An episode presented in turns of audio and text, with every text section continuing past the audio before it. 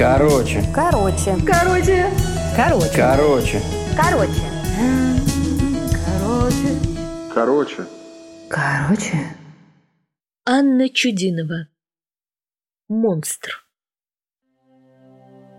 За плотными шторами уже давно кипело солнце, когда Фрэнк снова услышал крик. Он быстро откинул одеяло, скользнул в домашние шлепанцы и вышел в коридор. Утренние лучи бежали стройными рядами по лиловым стенам и утыкались в детскую. «Папа, прости, что разбудил!» Тоненький голосок Нормана позвал из-за приоткрытой двери. «Ничего». Фрэнк прошел в маленькую комнатку с веселыми обоями в цветочек и сел на край кровати. «Опять слышал это?» «Нет, я спал», — помотал темной курчавой головой Норман, устраиваясь поудобнее в мягком подушечном замке. «Просто приснился кошмар». Фрэнк и Мередит усыновили Нормана в конце прошлого года, еще до проклятой пандемии. Милый, чувствительный мальчик семи лет с добрым сердцем, как у Лили. В доме не хватало детского смеха после смерти их шестилетней дочери, а так хотелось снова почувствовать себя семьей, вернуть в дом теплый коричный аромат, мандариновую пастилу и смешные записки. Особенно в Рождество, когда все вместе. Но Мередит не справилась, не смогла принять приемного сына и ушла, не слушая мужа, который был убежден, им обоим нужен этот малыш – Фрэнк ни в чем не винил жену. Когда же объявили режим самоизоляции из-за страшного вируса, Фрэнк даже обрадовался. Он был уверен, что это сблизит его с мальчиком.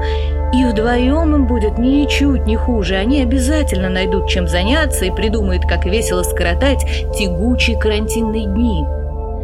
Два месяца Фрэнк и Норман жили спокойно. Но с приходом теплых апрельских дней их уютный дом превратился в склеп с темными глазницами вместо окон. По ночам Фрэнк стал слышать истошные вопли из комнаты сына. Он прибегал к нему и видел Нормана оцепеневшим от страха, и каждый раз мальчик говорил, что слышал, как монстр скребет когтями над его головой. «Хочешь поговорить об этом?» Фрэнк подошел к окну, резко откинул шторы и зажмурился от вспышки света – Мальчик сидел неподвижно и смотрел перед собой. Казалось, будто голубые озерца его глаз мертвенно застыли. «Папа, мне кажется, я скоро умру». Наконец он перевел взгляд на отца. «Монстр вот-вот доберется до меня, схватит своими огромными клешнями и разорвет на тысячи кусочков. Знаешь, теперь он стал приходить каждую ночь Слышишь, пап, каждую, когда ты уходишь к себе, я закрываю глаза, мне становится так страшно, что я даже не могу пошевелиться. Я лежу и считаю выдохи. Раз, два, три. И тогда я хочу только одного. Норман внезапно замолчал. Чего же? В горле Фрэнка пересохло. Заснуть раньше, чем он придет. «Норман!» Отец сел рядом с мальчиком. «Все хорошо!» Норман схватил отца за руку озябшими пальцами и прижался к нему.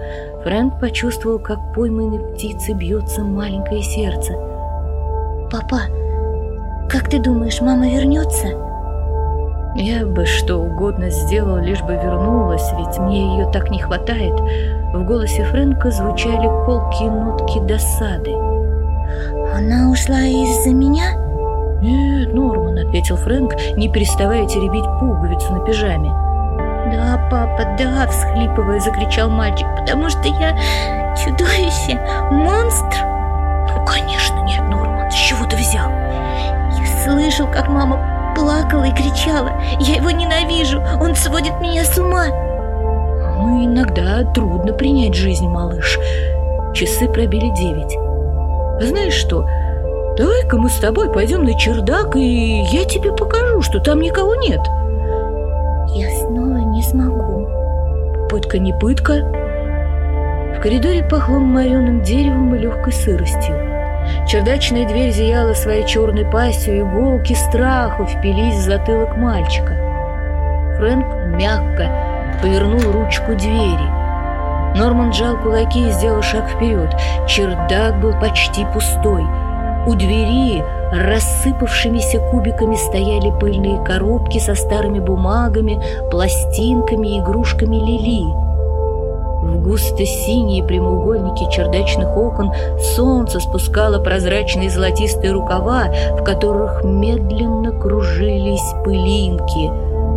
В углу, ощерившись, валялись дырявые коньки, Устало грустили клюшки, да старенький граммофон мертвецки застыл с открытым ртом. Больше на чердаке ничего не было. «Видишь, никакой опасности», — Фрэнк включил свет.